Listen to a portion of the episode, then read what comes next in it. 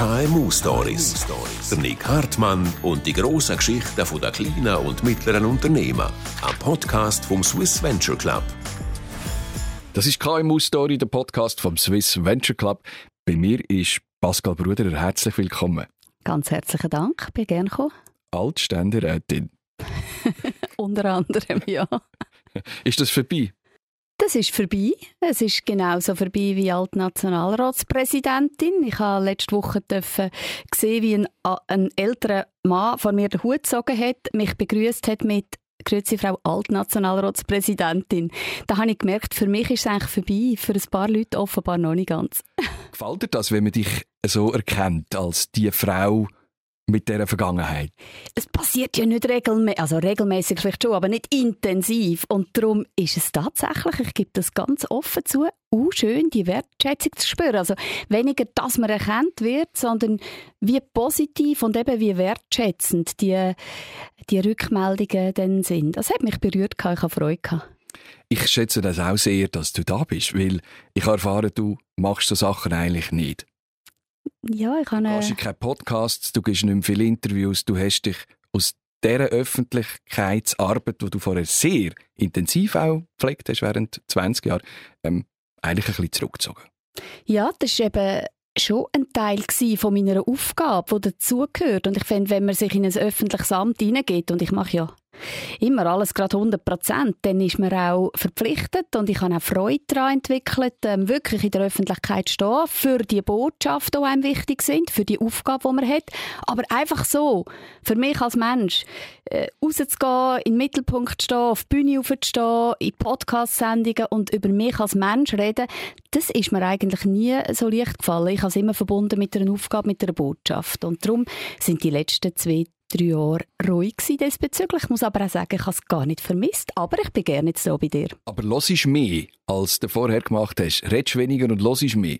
Ich habe immer schon viel gelost, ich habe immer schon viel gelesen. Ich habe eben auch interessanterweise den Eindruck, diesbezüglich hat sich so meine Aktivität wenig verändert. Also nach wie vor sind alle politischen, gesellschaftlichen volkswirtschaftlichen Themen für mich so wichtig, ähm, als Mensch, aber auch in meinen Tätigkeiten, dass also die Informationsbeschaffung sich gar nicht viel verändert hat. Natürlich sind weniger Dossiers, die ich, muss vorbereiten, die ich nicht mehr muss vorbereiten muss äh, für parlamentarische Debatten. In dem Sinn, das hat sich verändert. Aber sonst, nein, ich, höre, ich habe vorher viel gelesen und ich höre immer noch viel äh, und tue mich sehr gerne informieren über das äh, Weltgeschehen, aber auch über das nationale Geschehen. Wie ist dir der Wechsel gelungen, weg von der Politik ab ins Unternehmertum? Es ist ein Wechsel der nicht 0, plötzlich kam, sondern es ist ein sehr selbstbestimmter Entscheid wo ich ja und das ist ein riesen Privileg, wenn man das darf, für mich können reifen lassen und dann fällen. Und es ist ein großer Schritt. Es ist nach 20 Jahren intensiv Politik ist es dann wirklich auch ein radikaler Schritt. Ich bin aus allen Ämtern raus miteinander und äh, würde rückblickend sagen, ist mir leicht gefallen, aber wahrscheinlich genau darum, weil ich mich, es ist einfach gut gewesen. Es ist der richtige Moment gewesen, es ist der richtige Entscheid gewesen. und ähm, ich habe gewusst, warum, nämlich nicht, weil ich Nein sage zu etwas, was ich lange gemacht habe, sondern weil ich Ja sage. Ja sage zu neuen Projekten, neuen Aufgaben und in dem Sinne ist auch nie der Moment gekommen von Lehre oder ui, habe ich es richtig gemacht, sondern eigentlich immer vorwärts geschaut. Ich muss aber noch sagen, was ganz speziell war, ich habe im Dezember 19, ja, 2019 meine letzte Sitzung im Parlament und wir alle wissen, was nachher 2021 gekommen ist. Also es ist sowieso ja ein Bruch gewesen, äh, mit der Pandemie für alle in ihrem geschäftlichen, aber auch in ihrem privaten Leben und das ist zufälligerweise gerade bei mir äh, dann eben auch eingetroffen, wo ich sowieso viel Veränderung hatte. Darum ist es, wenn ich zurückschaue, ja, es war eine spezielle Zeit, gewesen, aber nicht nur wegen meinem äh, beruflichen Wechsel, sondern auch, weil die Weltzeit her Kopf steht. Hättest damals, wenn die Idee gekommen wäre, Frau Bruder, Sie könnten doch jetzt äh, Bundesrätin werden, vor dem Rücktritt, hättest du es anders überlegt, als jetzt, wo du gerade abgesagt hast? Relativ zügig. Also die Frage ist ja theoretisch nicht nur einmal, sondern mehrmals im Raum gestanden und ich habe immer gewusst für mich, und darum habe ich das auch gesagt, aber ich habe es ganz ernst gemeint, so eine Frage kannst du nur beantworten, wenn sie sich wirklich stellt. Du kannst die nicht theoretisch beantworten. Und auch die Frage jetzt, die ist, ist sehr theoretisch. Eigentlich habe ich für mich innerlich immer gewusst, dass die totale Hingabe, die das braucht, so ein Bundesratsamt, eigentlich nicht in Frage kommt. Und gleich, muss ich ganz offen sagen, wo dann so überraschend der Rücktritt von der Simonetta gekommen ist, äh, jetzt da vor ein paar Monaten, und ich wirklich geradezu bombardiert worden bin mit, mit Anfragen, ähm, nicht nur von den Medien, sondern auch aus den eigenen Reihen, Parteireihen und aus vielen anderen Parteien, dann überlegt man sich, man überlegt sich weniger ähm, wegen diesen Aufforderungen, sich das zu überlegen, man überlegt sich, wenn man ein Mensch ist, wo ich, äh, wie ich, der so an den politischen Institutionen hängt, man überlegt sich vor allem, weil der Gestaltungsraum, wo man hat als Bundesratsmitglied in dem wunderschönen Land, wo ich liebe, wo ich auch gerade weg den politischen Institutionen und politischen Systemen und unserer bodenständigen politischen Kultur liebe, darum überlegt man sich dann gut. Und ich habe mir die paar Tage müssen nehmen, um ganz sicher zu sein, ob so die 96% Nein, die ich in mir hatte, ähm, zu 100% Nein werden oder runterfallen auf 50-50 und dann muss ich mir es wirklich überlegen und es ist dann aber für mich wirklich klar gewesen, nach ein paar Tagen, dass der Weg, den ich eingeschlagen habe, wo ich raus bin aus der Politik, dass das unternehmerische Feuer, das ich gefangen habe, dass es das einfach auch verdient, dran zu bleiben. Und darum habe ich dann können 100% sicher am Schluss entscheiden und sagen, grosses Dankeschön, ähm, ist eine grosse Ehre, dürfen sich überhaupt so eine Frage stellen, aber ich habe es gut überlegt und ähm, ich gehe nicht zurück in die Politik. Das ist etwas, was man nicht lernen kann, weil man mit sättigen Entscheidungen muss umgehen und sich äh, auf so etwas kann und muss konzentrieren. Das lernt man nicht. Hast du eine Liste gemacht, hast Plusliste gemacht und auf der rechten Seite negativ, hast Leute angerufen, was soll ich machen, bist du verzweifelt gewesen, Wie, was passiert da mit einem? Ja, mir ist sehr bewusst worden, dass es eine Once-in-a-Lifetime-Entscheidung könnte sein. Und dass ich, ja, und dann habe ich für mich wie überlegt, es gibt, es gibt Phasen also von so einer Entscheidung. Die allererste Phase von dieser Entscheidung ist, das Gespräch von mir mit mir. Also nicht mit anderen Leuten und nicht die Überlegung, ja, wie würde ich es denn machen und, und, und wie würde ich es organisieren und wie würde ich es, äh, und hätte ich überhaupt Wahlchancen etc., sondern ich für mich. Und das ist für mich das Allerwichtigste gewesen. Mein grosser Vorteil ist bei so einer Frage, wie sich die gestellt hat, dass ich 20 Jahre lang Bundesratsmitglieder begleitet habe, ganz nah, teilweise sehr freundschaftlich, auch heute noch. Also ich habe gewusst, was institutionell und was auch persönlich auf einem zukommt. Und tatsächlich bin ich über die erste Phase von einer Entscheidung nicht groß darüber aus. Ich habe natürlich auch mit meinem familiären Umfeld das Gespräch gesucht, du einfach verschrecke da nicht, ich überlege mir das jetzt und, und habe unglaublichen Zuspruch bekommen. Also es ist sensationell gewesen, das zu spüren, dass ich wie gemerkt habe, organisieren könnten wir das. Und sogar meine Kinder haben mit auffordert, dass Mami, das muss doch, weil sie natürlich mitbekommen, wie ich immer noch auf der Straße angesprochen werde als Politikerin und so. Das sind gute Gespräche gewesen, aber entscheidend ist eigentlich die erste Phase gewesen, Gespräch Pascal mit Pascal und äh, dort habe ich gespürt, dass die totale Bereitschaft nicht genug da ist. Will man sich zu fest muss aufopfern weil das eine größere Rolle spielt als eigentlich das Amt an und für sich? Warum? Ja, drei, drei Faktoren würde ich sagen. Der erste wirklich re recht praktisch, da, was ich aufgebaut habe in den, in den letzten Jahren, ähm, wo ich viele, viele Menschen auch können haben, begeistern mich, auf, mich zu begleiten auf dem unternehmerischen Weg. Das wie gehen zu lassen, ist, ist, für mich, ist mir wirklich, wäre mir wahnsinnig schwer gefallen und, und ist ein wichtiger Grund gewesen. Zweiter Grund, ähm, ja, meine Mädels sind jetzt neun und elf. Und auch wenn sie mich aktiv aufgefordert haben und gesagt, wir, wir schaffen das und so, die können sich überhaupt nicht vorstellen, was das bedeutet. Und sie haben dann, die ältere Tochter hat einen schönen Satz gesagt, Mami, wir würden nicht Schaden nehmen. Und dann habe ich gesagt, ich glaube ich. Ich glaube, ich würde Schaden nehmen. Einfach weil die Zeit, die der kommt, und ich weiß, wie intensiv so ein Amt ist, mit sich bringt. Nicht, dass man sich total entfernt von der Familie, aber die Intensität, wie ich sie habe jetzt ähm, im, im, im Zusammenleben mit den Töchtern, sicher würde ich abnehmen. Also es ist, der zweite Grund ist nicht entscheidend gewesen, muss ich echt sagen. Das wird dann häufig von außen so erwartet, von einer jungen Mutter, dass das, nein, das hätte sich organisieren lassen, aber es ist auch ein Faktor gewesen. Aber der dritte und wahrscheinlich dann tatsächlich entscheidende Punkt, und du hast den richtig angesprochen, man gibt sich einfach mit allem her für das Amt. Und ich bin ein Lebemensch. Ich liebe auch die ganz private Seite ähm, am Leben.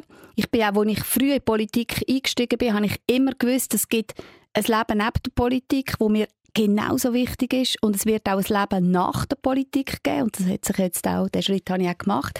Also nur für die Politik so zu leben, ist für mich gar nicht ein Thema gewesen und dann nur für ein Amt, wo man so exponiert ist, ähm, das ist einfach ein riesiger Schritt. Ich glaube, wir können allen von Herzen danken, die sich äh, bereit erklären, sich in so ein Amt hineinzugehen und die Verantwortung zu übernehmen für unser Land. Also ich bin da voller Hochachtung und habe ganz viel Respekt vor unseren Bundesratsmitgliedern. Ist es unabhängig, ob du Frau und Mutter bist oder Mann und alleinstehend oder Mann und Vater? Ja, ich habe es glaube probiert mit diesen drei Punkten zu zeigen, ähm, dass es sehr unabhängig ist. Es hat, äh, es hat so viele Faktoren gehabt, die eine Rolle gespielt haben und, und am Ende glaube ich tatsächlich müssen wir ein bisschen wegkommen von dem Frauen und Männer, Mütter und Väter anders gesehen in einer Rolle. Ich glaube, da, da sind wir drüber hinweg. Also, kommen wir lassen Politik wir hinter Politik. uns und gehen äh, Richtung Unternehmertum. Du bist äh, Verwaltungsrätin unter anderem bei Galenica, bei der TX Group und ähm, hast ein Unternehmen, das nennt sich Crossiety. Mhm. Und ähm, ich habe versucht herauszufinden, genau, was, was ihr dort macht. Es, es, ist, es hat sehr viel mit Technologie zu tun. Und dann hört es bei mir dann eben schon mal auf und denke, was machen die, was verkaufen denn die eigentlich? Ja, das, ist, äh, das wirst auch du verstehen. Das ist eine ganz äh, ähm, analoge Art, digitale äh, Technologie zu nutzen. Wir machen äh, seitens CrossIT, bieten wir den Gemeinden und den Städten einen digitalen Dorfplatz an. Das ist eigentlich, ich will es jetzt nicht vergleichen mit Facebook, weil wir uns extrem unterscheiden, aber es ist wie eine Art ein lokales ähm, Social Media Plattform, wie eine, eine Art, eine Art so, äh, Facebook für Gemeinden und Städte, aber mit dem hervorragenden Unterschied, dass erstens die Daten nicht weitergegeben werden, nicht gebraucht werden, es hat keine Werbung getroffen und es ist alles relevant fürs lokale Zusammenleben. Also das ermöglicht der Gemeinde oder der Stadt dass sie ihre äh, Gruppierungen und ihre Zielgruppen, wo sie möchten im täglichen Miteinanderleben ansprechen, vernetzt haben auf einer Plattform, mhm. wo zwar digital ist, wo aber auch klar zum Ziel hat, dass man sich auch mehr trifft im, im, äh, im echten Leben. Auch mehr seitens Crossity, wo das anbietet, schaffen sehr persönlich und analog. Also wir gehen dann vor Ort, machen Schulungen, vorstellen, wie man dann den digitalen Dorfplatz, das ist eine App, aber kannst sie auf der Browserlösung ähm, brauchen, wie man die dann nutzt. Wir treffen uns mit den Vereinen, wir treffen uns mit den Gemeindebehörden, wir treffen uns mit allen sonst, wo, wo vor Ort ähm, in, in Gruppierungen sind, die die Kommunikationsplattform nutzen, zeigen ihnen, wie das geht, tun gerade hands-on, das gerade anfangen testen und so lancieren wir in einer Gemeinde nach der anderen den digitalen Dorfplatz, wo sich dann auch regional vernetzen lässt sind in einem Kanton jetzt schon in einer Mehrheit der Gemeinden präsent. Sprich, wenn die dort die Lücken noch schliessen, kann dann plötzlich der ganze Kanton sehr interaktiv miteinander kommunizieren. Also du musst dir vorstellen, ähm, dass eine Gemeindebehörde durch das nicht einfach Medienmitteilungen rausschickt oder auf ihrer Website, wo man ja nur zufällig mal ab und zu drauf geht, etwas publiziert, sondern sie tun es auf den digitalen Dorfplatz alle Bürgerinnen und Bürger, die registriert sind, sehen das direkt. Sie können, wenn sie wollen, eine Frage gerade stellen. Die Behörde muss nur einmal antworten, das sehen sie alle. Man kann dort auch Diskussionen ähm, führen. Hat sehr viel Vorteil, Technologie zu nutzen, aber nicht im Sinn von die Leute im reellen Leben auseinanderzubringen, sondern wieder mehr zusammenzuführen. Wie bist du dort dazugekommen? Die Gründer sind auf mich zugekommen, als ich noch im Parlament war. Mich hat das total fasziniert, weil Technologie zieht sich wie einen roten Faden durch mein ganzes berufliches Leben. Also ich habe früher einmal bei Microsoft geschafft als Beispiel und ich bin auch immer stark engagiert für Menschen mit einer Beeinträchtigung, die technologischen Möglichkeiten zu nutzen, weil Technologie, wir wissen das, kann entweder so eingesetzt werden, dass es eine Brücke ist für das Zusammenleben der Menschen oder ein Graben, oder? Also wenn du die Zugänglichkeit nicht anbringst, und, und es Leute gibt, die gar nicht Zugang haben zu einer Technologie, dann nachher tust sie abhängen, aber wenn du die Technologie sinnvoll einsetzt, dann nachher führt das zu extremem gesellschaftlichem und volkswirtschaftlichem Mehrwert.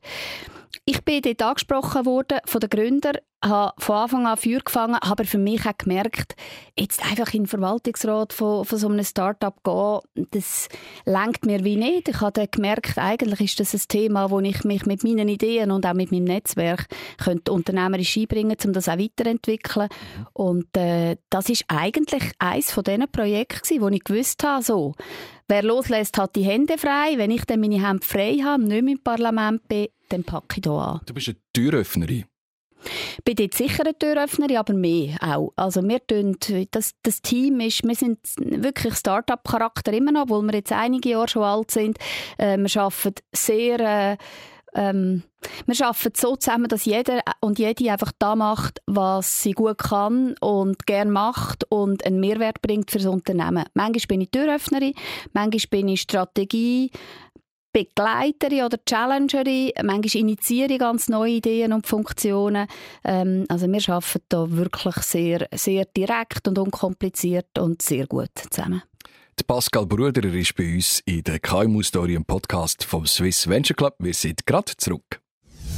Partnerin des inspirierendsten Unternehmernetzwerks der Schweiz? Warum nicht? Als Bank für Unternehmerinnen und Unternehmer und stolze Partnerin des SVC engagiert sich die Credit Suisse für ein starkes Unternehmertum in der Schweiz. Erfahren Sie mehr über unser Angebot auf credit-swiss.com/Unternehmer. Und jetzt weiterhin viel Vergnügen mit den faszinierenden Geschichten rund ums Schweizer Unternehmertum. Aber Pascal Bruder, ich vermute jetzt, man geht mit dem nicht an die Börse. Wir haben im Moment äh, tatsächlich eine Expansion geografisch im Sinn, aber nicht von der Rechtsstruktur her. Nein, im Gegenteil. Das ist ja ein Unternehmen, wo ganz stark ein bisschen so einen Public-Private Partnership-Charakter hat, mhm. weil es ist ein Technologieangebot aber nicht nur Technologie, indem wir wirklich auch beratend den Gemeinden zur Seite stehen. Das ist für sie ganz wichtig, weil nicht jede Gemeinde ist gleich weit im Verständnis von Technologie und in der Anwendungsmöglichkeit. Aber es ist wirklich etwas, was ganz stark von der Öffentlichkeit und vom öffentlichen Interesse auch prägt ist. Und darum ist für uns die Nähe zu den Menschen und die Nähe zu den Gemeinden entscheidend. Und es ist auch nicht ein Business Case, wo jetzt einfach davon fliegt und sich nur noch skalieren lässt. Es hat skalierbare Teile drin und darum darf ich auch mit Stolz sagen, wir sind profitabel zwischenzeit. Ich finde das auch richtig, dass man das anstrebt. Ich glaube, das ist für ein Unternehmen äh, in jeglicher Hinsicht äh, punkto Nachhaltigkeit auch, auch entscheidend. Aber wir können nur zum Teil skalieren, weil wir immer eben auch Leute dabei haben, die den Prozess begleiten. Also es ist so, dass man bei uns tatsächlich anrufen das nimmt immer jemand das Telefon ab. Das gibt es fast nicht einmal mit öffentlichen Unternehmungen ist das so. Also äh, in den bundesnahen Betrieb, dass man da kann anrufen und, und jemand am Telefon hat bei es uns. Hat ja ist gar das niemand so. mehr ein Festnetz. Ja, vielleicht hat es mit dem zu tun, aber ich finde gleich, dass zwischenzeitlich so die Erreichbarkeit für Kundinnen und Kunden hat schon merklich äh, abgelassen. Für uns ist das wichtig. Für uns ist, ist äh, die Nähe zu den Kunden und damit zu den Gemeinden. Die Gemeinden sind unsere zahlenden Kundinnen und Kunden. Mhm. Städte. Ganz wichtig. Und wir haben jetzt den Schritt gemacht auf Deutschland. Äh, wir haben dort starten und gemerkt, dass die Idee von der Partizipation, es ist ja eine Kommunikationsplattform, aber es ist eben auch eine Partizipationsplattform, die für uns in der Schweiz mit unserer direkten Demokratie eigentlich so ein bisschen selbstverständlich ist, dass man auch seine Meinung kann kundtun und dass man auch kann diskutieren offen. In Deutschland ist das so als Wow aufgenommen worden, so hey, jetzt wir haben dürfen dank Crossity ein Stückchen von eurer direkten Demokratie importieren bei uns in Deutschland. So ist die Botschaft gewesen. und hätte dazu geführt, dass wir grosses Interesse haben und jetzt wirklich in, in einigen, auch grösseren Städten ähm, oder Gemeinden, gross immer im Sinn Vergleich mit der schweizerischen Realität, haben dürfen lancieren und überlegen uns jetzt auch in Österreich den Schritt zu machen. Spannend, ja? die Deutschen, die wo, äh, wo jetzt plötzlich von uns so etwas übernehmen und Demokratie stärken. Absolut. Und ich finde, das ist Schöne an der Technologie, oder? dass du eigentlich wie eine Plattform zur Verfügung stellst. Ich sage einmal auch CrossIT, der digitale Dorfplatz, ist wie ein Haus, das ist eigentlich leer das hat Funktionen eingebaut, die super sind. Also man kann Umfragen machen, man kann, äh, man, man kann äh, selbstverständlich die eigenen Sachen posten, aber der Bürgermeister oder, oder die Gemeindepräsidentin kann äh, ein tägliches äh, Journal oder ein wöchentliches Journal drauf. Also es gibt ganz, ganz viele Möglichkeiten dort. Das Gewerbe kann sich präsentieren. Es ist auch inkludiert ein Marktplatz, wo die Bürgerinnen und Bürger untereinander können sagen, so ein bisschen wie wir es von Ricardo und Tutti kennen, oder? Ich habe, ich habe die und die Sachen, die ich nicht mehr brauche und dann kannst du es dort verkaufen. Also es, hat so, es ist ein leeres Haus mit ganz vielen Funktionen, wo aber Gemeinde und die Bürgerinnen und Bürger in dieser Gemeinde total selber entscheiden wie richten wir sie wie viel Mal nutzen wir es, ähm, wie, wie tun wir die Farbmöhle anmöhlen und so weiter. Also das finde ich, Technologie sollte etwas sein, wo enabled, wo ermöglicht, dass nachher die Bedürfnisse der Menschen und vom Zusammenleben rein ähm, äh, platziert werden und man sich so einrichtet und so damit umgeht, dass es eben einen Mehrwert bringt. Und ich meine, die Themen kommen mit künstlicher Intelligenz und alles, was uns auf zukommt, immer mehr auf die Menschen zu, dass wir uns überlegen, wie viel nutzen wir davon und wie viel tun wir auch selber noch von uns einbringen und wie fest steuern wir, wo Technologie wie eingesetzt wird. Auf der anderen Seite gibt es auch viele Leute, die sind überfordert und haben Angst vor äh, dieser Massen an Kommunikationsmitteln, an dieser Geschwindigkeit auch, an den globalisierten Möglichkeiten von, von Kommunikation. Es gibt unbestritten auch äh, Gefahren, dass äh, Demokratien zerstört werden mit solchen libertären Geschichten, die nachher auf diesen Chat-Plattformen oder auf Twitter, wo auch immer ähm, abgehen. Wie bist du dem gegenübergestellt? Ja, ich, also ich nehme das extrem ernst. Das ist für mich auch ein Grund, warum wir äh, jetzt nicht nur bei CrossIT, sondern ich kann nachher noch ein anderes äh, Unternehmen erwähnen, das ich im Aufbauen bin, Vertrauen einfach an oberster Stelle tun. Vertrauen und Verständnis und, und ähm, auch den Leuten Zeit geben, ähm, jetzt zum Beispiel bei CrossIT, darum gehen wir auch vor Ort, die Schritte eins zu eins machen, nachvollziehbar, ihre Fragen können stellen.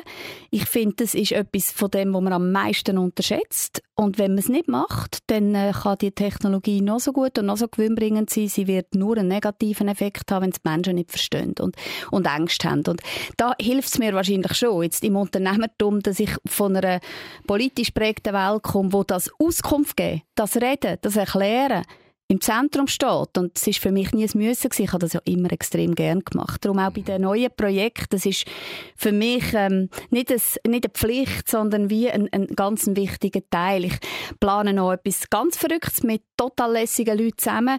Ähm, das ist das zweite Projekt. Das zweite mhm. Projekt, genau. Das ist ein digitaler Schweizer Franken. Genau. Und der digitale Schweizer Franken soll eigentlich ein Zeichen dafür sein, dass wenn es neue Bedürfnisse gibt, wie zum Beispiel Zahlungen im digitalen Raum, wo ähm, viel mehr Effizienz ermöglicht und, und halt auch Transaktionen, ohne dass du immer Intermediäre noch hast, dass das nicht einfach heißt, wir müssen da auf neue sogenannte Währungen setzen, wo niemand kennt und niemand versteht, was dahinter steckt. Man könnte ja auch den ganz konservativen Weg gehen und sagen, hey, wir haben eine Währung. Das ist der Schweizer Franken. Und das Einzige, was es jetzt noch braucht, ist, den auch digital einsetzbar machen, sprich tokenisiert für die Bedürfnisse, die es gibt im digitalen Raum, zur Verfügung stellen, aber immer eins zu eins hinterlegt, mit einem ganz gewöhnlichen Schweizer Franken, es der Schweizer und die Schweizerin schon kennt. Also ich, Wahrscheinlich hat es mit, damit zu tun, dass ich ähm, wirklich 20 Jahre lang immer im Austausch war mit Leuten und immer mir haben müssen die Frage stellen, was sage ich, wenn mir jemand sagt, ja, aber warum überhaupt? Dass ich dann auch eine Antwort habe. Und die Bodenständigkeit hilft mir manchmal auch bei unternehmerischen Ideen, mir die Frage vom Vertrauen und die Frage vom Verständlichsein für die Leute gerade am Anfang schon stellen. Du bist eine Idealistin geblieben? Vielleicht auch, hm? Ja, also ich, ich finde... Du hast so 360 Idealismus Grad. im Sinn von Volkswirtschaft im Zentrum und nicht einfach Betriebswirtschaft. Das, das habe ich immer gehabt, das ist mir geblieben. Idealismus, aber nie Ideologie. Also ich bin wirklich äh, jemand, der immer Mühe hat mit dogmatischen Positionen. Ähm, wer meine politischen Wege begleitet hat, weiß das. Darum habe ich mich auch nie so in Schächtel packen lassen. Ich bin halt schon der Meinung, dass man pragmatisch miteinander zusammenarbeiten muss und immer auch ein bisschen von eigenen Maximalforderungen abweichen können, damit wir gemeinsam eine gute Lösung finden, wo nachher auch alle oder zumindest ein grosser Teil das Gefühl hat, wow, da habe auch ich mitgeschafft, das ist auch meins. Und das ist mir auch geblieben und das ist manchmal natürlich etwas, wo nicht nicht nur gut ist im Business Case Sinne, oder? Also wenn du eine unternehmerische Idee hast, musst du manchmal 100% auf dieser Linie genauso bleiben und rennen, rennen, rennen. Ähm, ich lerne das, es macht mir auch Freude, aber ich neige schon quasi bei allen unternehmerischen Tätigkeiten auch immer dazu, mir zu überlegen, wo ist nicht nur der betriebswirtschaftliche Erfolg, sondern wo ist noch der volkswirtschaftliche Mehrwert? Und wahrscheinlich werde ich das bis ans Ende von meinen Tagen nicht können ablegen, dass das halt auch zu meinen Überzeugungen gehört. Und das ist auch nicht schlecht, aber es braucht dann einmal noch die anderen, die auch sagen, ja, aber hey, jetzt wieder zurück zu dem, was wir wirklich wollen. Das ist ein bisschen SP halt. Ja? Also, Nein, man schaut, dass es den anderen auch gut geht. Ja, ich, we ich weiß nicht, ob das SP ist. Ich glaube, ganz viele Leute tragen das in sich hin, was mich als Sozialdemokratin natürlich immer prägt hat. Und, und das ist auch der Grund, warum ich in die Sozialdemokratische Partei damals vor irgendwie 24 Jahren äh, eingetreten bin, ist, dass der Ruf nach Eigenverantwortung, wo mir viel bedeutet, auch davon abhängt, lädt man denn die Menschen Verantwortung übernehmen? Oder gibt es Leute, die einfach aufgrund von gewissen weiß nicht, Einschränkungen oder von einer Herkunft oder von, einer Bildungs, äh, von der Bildungsmöglichkeit her gar nicht den Zugang hat zu den Ressourcen, die es braucht, um nachher die Eigenverantwortung zu übernehmen. Und das miteinander, also dass man soziale Sicherheit und auch äh, Zugang zur Bildung allen Menschen ermöglicht, wo ganz typisch ist für die SP, wo der Mensch ins Zentrum stellt, das dann zu verbinden mit dem Einfordern, ganz in einem liberalen Sinn, und ich bin wirtschaftspolitisch immer sehr liberal und bin das immer noch, dass man dann sagt, mit dem, was er hier bekommt, auch öffentlich ermöglicht und politisch gestützt, da gilt es jetzt Verantwortung zu übernehmen. Und das Sozialliberale, das ist genau Sozial und das Liberale zusammen, das hat mich geprägt. Das, das ist ja auch nicht das ist ja nicht ein Mantel, den man anlegt und darum geht man in die Politik und nachher zieht man ihn ab, wenn man rausgeht, sondern das ist ja eine Grundüberzeugung im Herzen und die trage ich mit mir und ich merke immer wieder, dass das eben nicht etwas ist, weil du vorher gesagt hast, ist das typisch SP, das ist selbstverständlich in der DNA von der SP, aber das wird ganz breit getragen. Das, das ist wahrscheinlich eines der Fundamente von unserem politischen System, wo es uns erlaubt, weniger zu tief regulieren als andere Systeme, weil wir die Balance haben zwischen sozialer Sicherheit und unternehmerischer Freiheit. Und wenn man unser Innovationspotenzial und unsere Innovationserfolge anschaut, als Innovationsweltmeister fast jedes Jahr, eines nach dem äh, anderen Mal, ähm, dann wissen wir, dass es eben genau auch mit mit dem zu tun hat, dass es eben eine Stabilität gibt in unserem Land und ähm, auch eine soziale Sicherheit gibt, eine gesellschaftliche Sicherheit gibt, wo nachher der Boden ist für Höchstleistungen im wirtschaftlichen Bereich. Findest du viele Verbündete, ähm, die so auf dieser Linie denken, in diesen Verwaltungsräten, wo du tätig bist oder bist alleine auf weiter Flur? Das ist eben interessant. Ich bin angefragt worden für die Verwaltungsratsmandat nicht, obwohl ich so denke, politisch, wie ich denke, sondern gerade weil ich so denke, wie ich denke. Also ist mir immer wieder gesagt worden.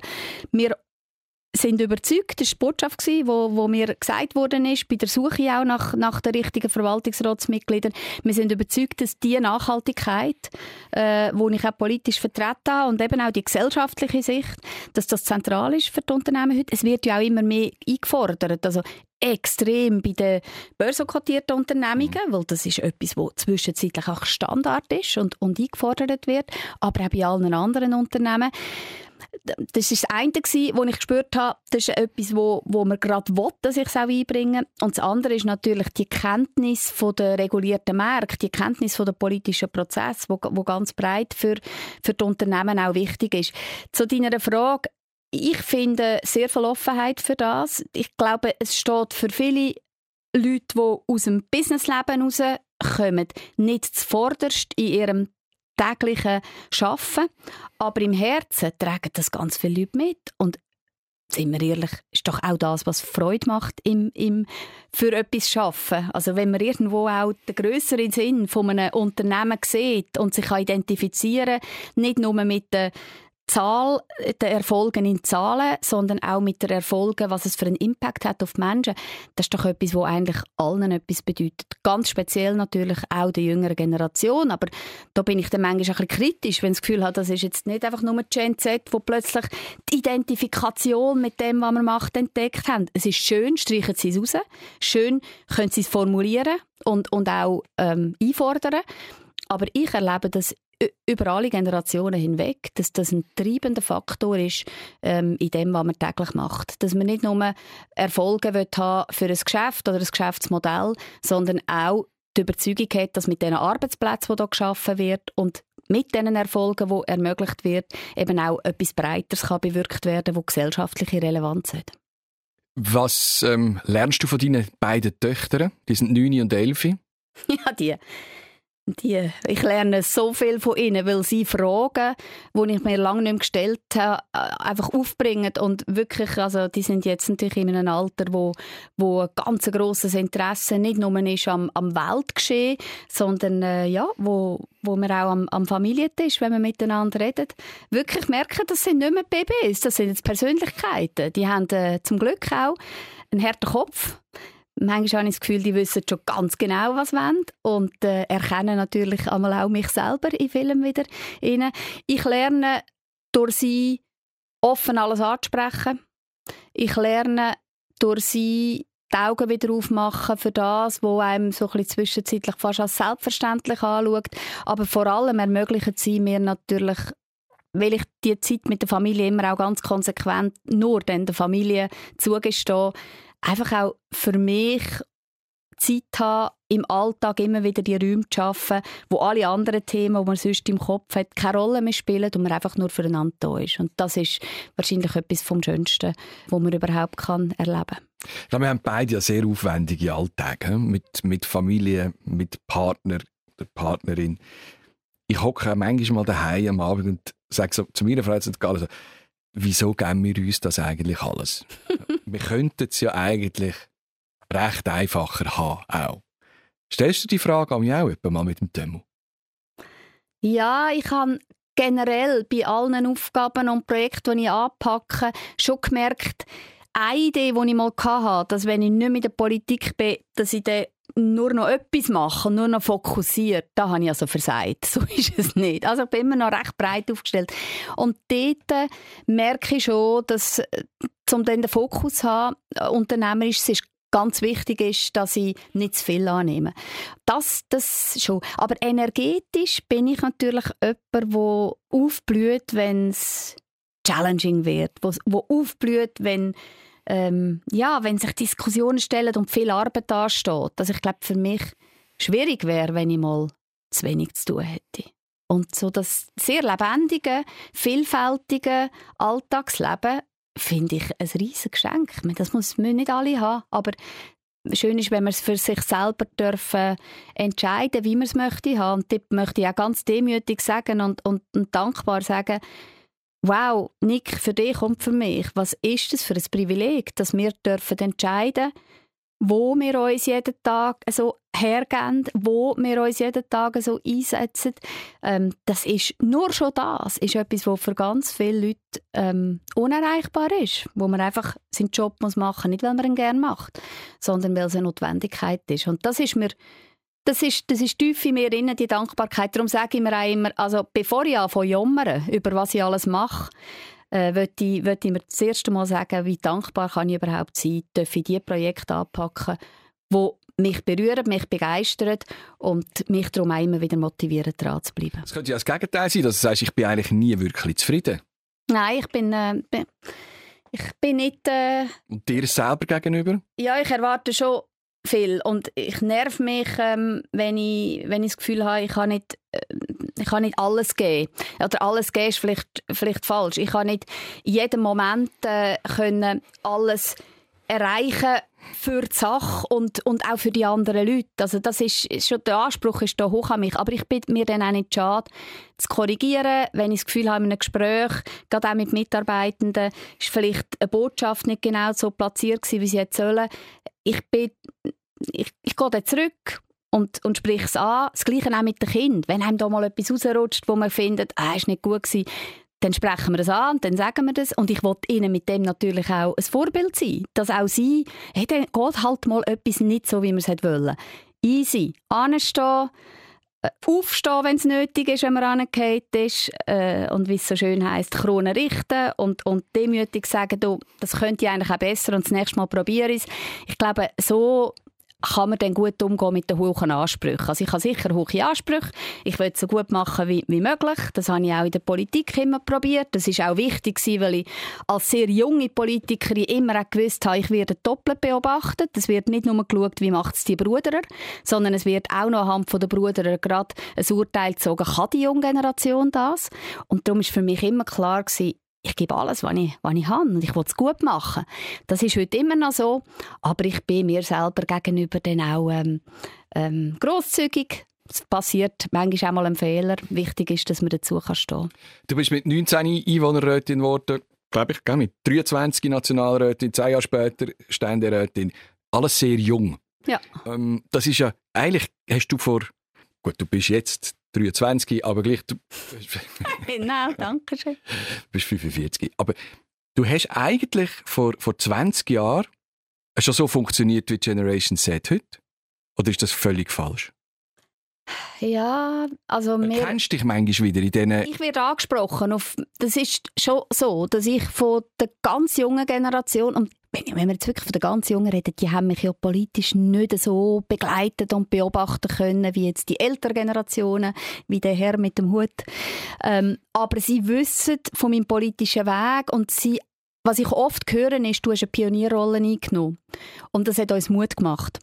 Nicht nur von der ganz jungen Generation, sondern so ein bisschen von der nächsten, von vielen, die natürlich jetzt zwischenzeitlich im Parlament sind, höre ich da auch interessanterweise Nick jetzt wieder mit dem Austritt aus dem Parlament. Also da sind auch viele, aus dem, viele von meinen ehemaligen Kolleginnen und Kollegen auf mich zugekommen in ganz privaten Gesprächen und haben gesagt, weißt, der Weg wird ja bei mir irgendwann kommen und der Entscheid und, und du hast mir Mut gemacht und kannst mir noch ein paar Tipps geben. Also interessanterweise und das ist vielleicht so in der Hintergrund von deiner Frage ist, dass jung so Entscheidungen kommen und, und, und, und Arbeiten leisten, die man nicht kennt von Jungen.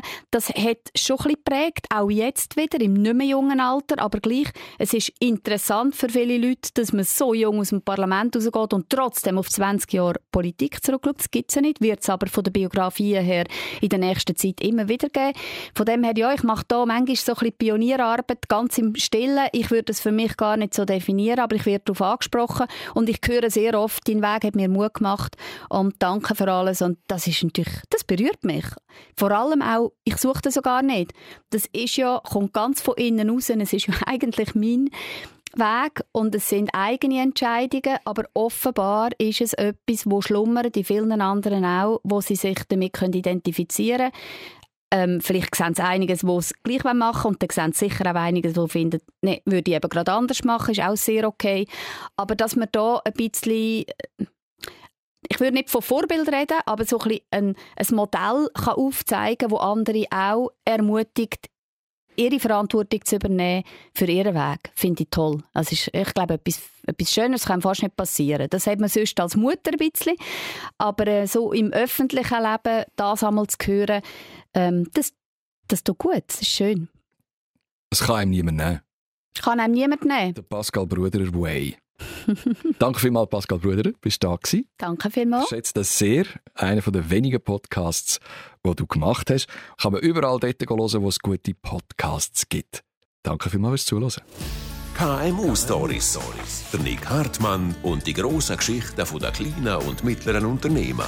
Ein Podcast vom Swiss Venture Club, einem KMU-Netzwerk, wo in allen Regionen der Schweiz mit seinem Prix SVC den besten Unternehmen vom Land die verdiente Anerkennung verschafft.